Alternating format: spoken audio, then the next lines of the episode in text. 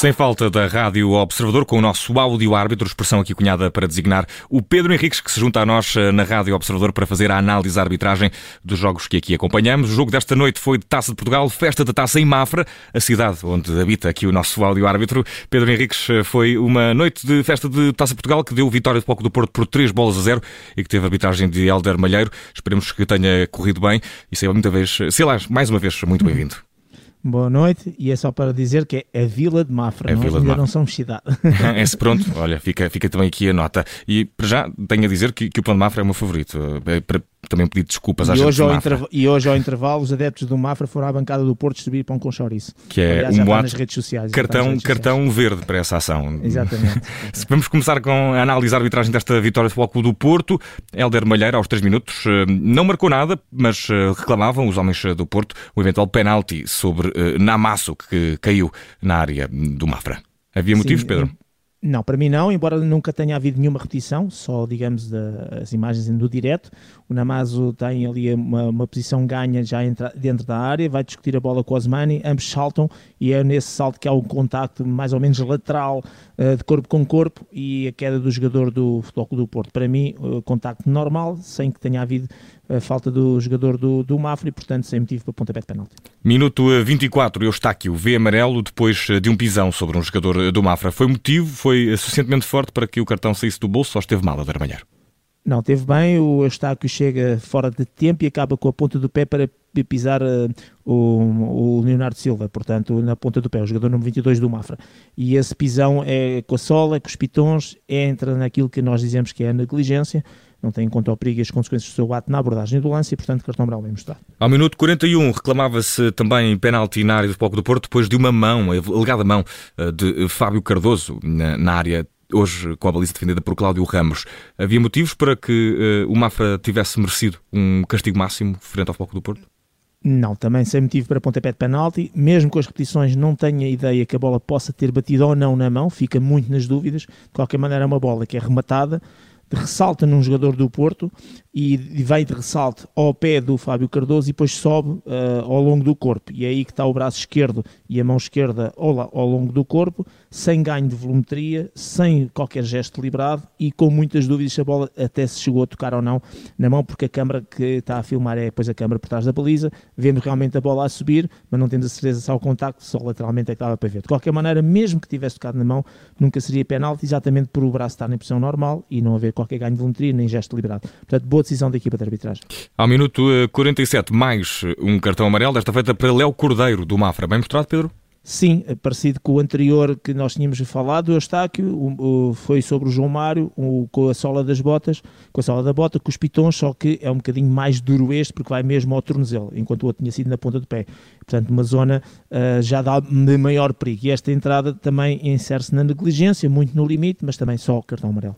Minuto 64 não é um lance capital para o jogo, mas foi talvez aquele que mais polémica gerou e que mais uh, as atenções chamou, uh, tanto que uh, nenhum jogador de Foco do Porto nem membro da equipa técnica depois compareceu na zona de entrevistas rápidas. Sérgio Conceição foi expulso depois de pontapear uma bola e de preferir umas palavras.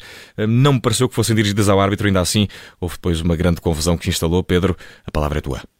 Bem, dizer que, em primeiro lugar, a contestação que o Sérgio Conceição faz tem a ver com um lance em que, obviamente, o Porto, ou neste caso o Sérgio Conceição, tem razão.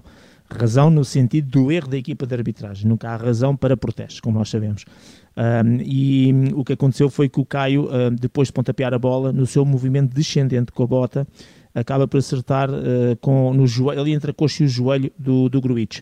E, portanto, mesmo depois de ter pontapeado a bota, ou de ser, uh, pelo menos no mínimo, imprudente nesta sua ação, uh, deveria ser punido e era o livre direto, porque a, a, falta foi fora da área, mas era a entrada da área.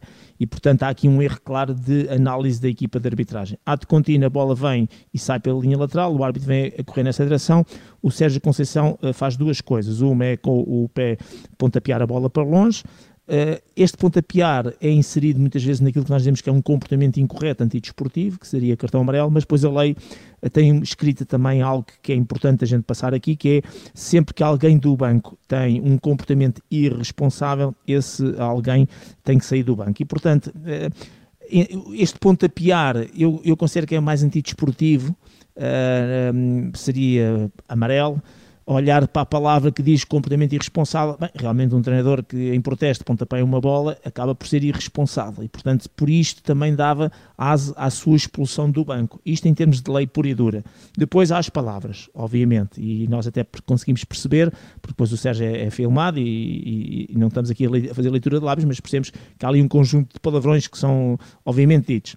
O que o árbitro vai escrever no relatório é relevante e importante, porque se o árbitro disser apenas que foi o comportamento irresponsável de, em protesto, pontapear a bola, que dá direito à expulsão, de acordo com a lei, obviamente, se calhar a punição é extremamente leve e até pode o Sérgio voltar a ir para o banco, porque é diferente de um, de um jogador quando é expulso que obrigatoriamente, seja por vermelho direto, seja por acumulação, mesmo que seja situações técnicas, eh, tem sempre pelo menos no mínimo um jogo de suspensão.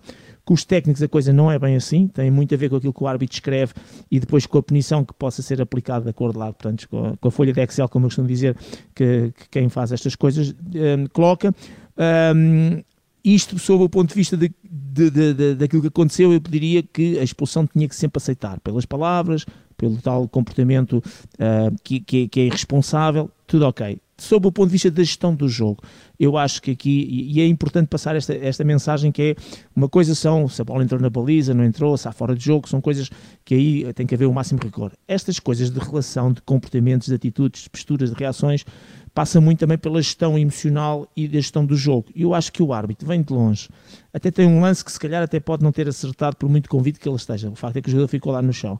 Percebe que há ali um protesto, há um pontapé na bola, uh, mesmo que o treinador esteja a dizer uns palavrões, que o árbitro, não sei se ele tem a capacidade daquela distância de perceber mesmo, pode deduzir, mas perceber, se calhar chegava lá ao pé do, árbitro, do treinador, uh, uma palavrinha, calmava, falava com o Sérgio, colocava-lhe a mão, como se dizer, no ombro, porque estas coisas são importantes, isto é gestão, isto é, é, é gestão de, de, de pessoas, de, de e, e, se calhar com isto uh, ninguém ia colocar a problemática nisso, o jogo está controlado, está 3 a 0, o resultado está feito, portanto havia aqui toda uma gestão emocional que podia ter sido feita e que poderia, no meu ponto de vista, ter sido evitada. Agora, dito isto e para terminar, o árbitro tem sempre razão porque vai-se agarrar à lei, ao complemento irresponsável, ao pontapé na bola, às palavras foram ditas e obviamente se fosse um teste escrito a resposta é cartão vermelho.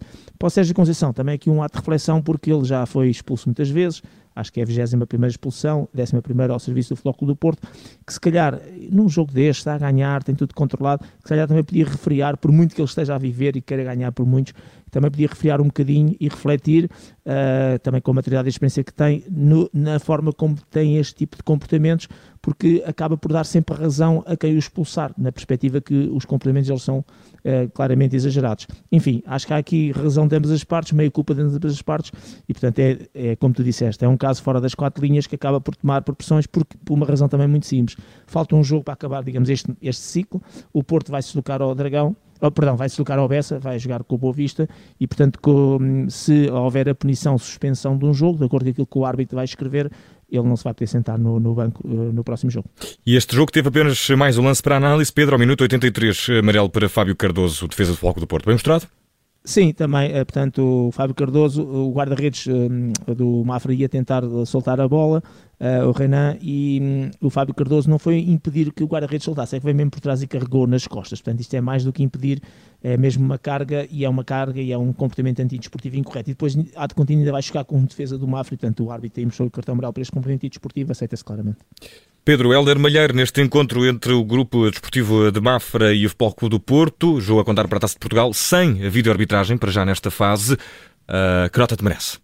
Eu vou dar nota positiva, nota 6, porque obviamente temos este caso, temos aqui a falar muito tempo, uh, mas não temos um caso de jogo, de um penalti, de um cartão vermelho, portanto não temos aqui erros grosseiros que tenham tido qualquer impacto. Não gostei tanto da, sua, da gestão que o árbitro fez, podia ter sido melhor, tem muito a ver com as características do Helder Malheiro, que é um dos árbitros melhores quando podia ter, ser até para ser um árbitro de excelência, mas depois falha um bocadinho nesta gestão, neste comportamental, nesta parte da relação, e quando às vezes dispara um cartão, dispara logo uma série deles, e portanto não consegue refriar aqui as suas, eh, também o seu lado mais emocional. De qualquer maneira, nota positiva, nota 6. Pedro Henrique, nota 6 para Helder Malheiro, depois desta derrota caseira do Mafra frente ao Bloco do Porto, que ainda assim um, deixou muito boa impressão. O Mafra, quer dentro do campo, quer também fora do campo, com esse momento digno de registro, a entrega de pães com chouriço aos adeptos do Futebol Clube do Porto e, pronto, pão com chouriço é daquelas coisas. É, pelo menos em Portugal é universal, embora isto não faça muito sentido. Pedro Henrique, um grande abraço, mais um, um sem abraço. falta. Amanhã estamos amanhã. de regresso para a Taça Portugal. Há um Estoril Benfica também para analisar. Um abraço. Um abraço, até amanhã.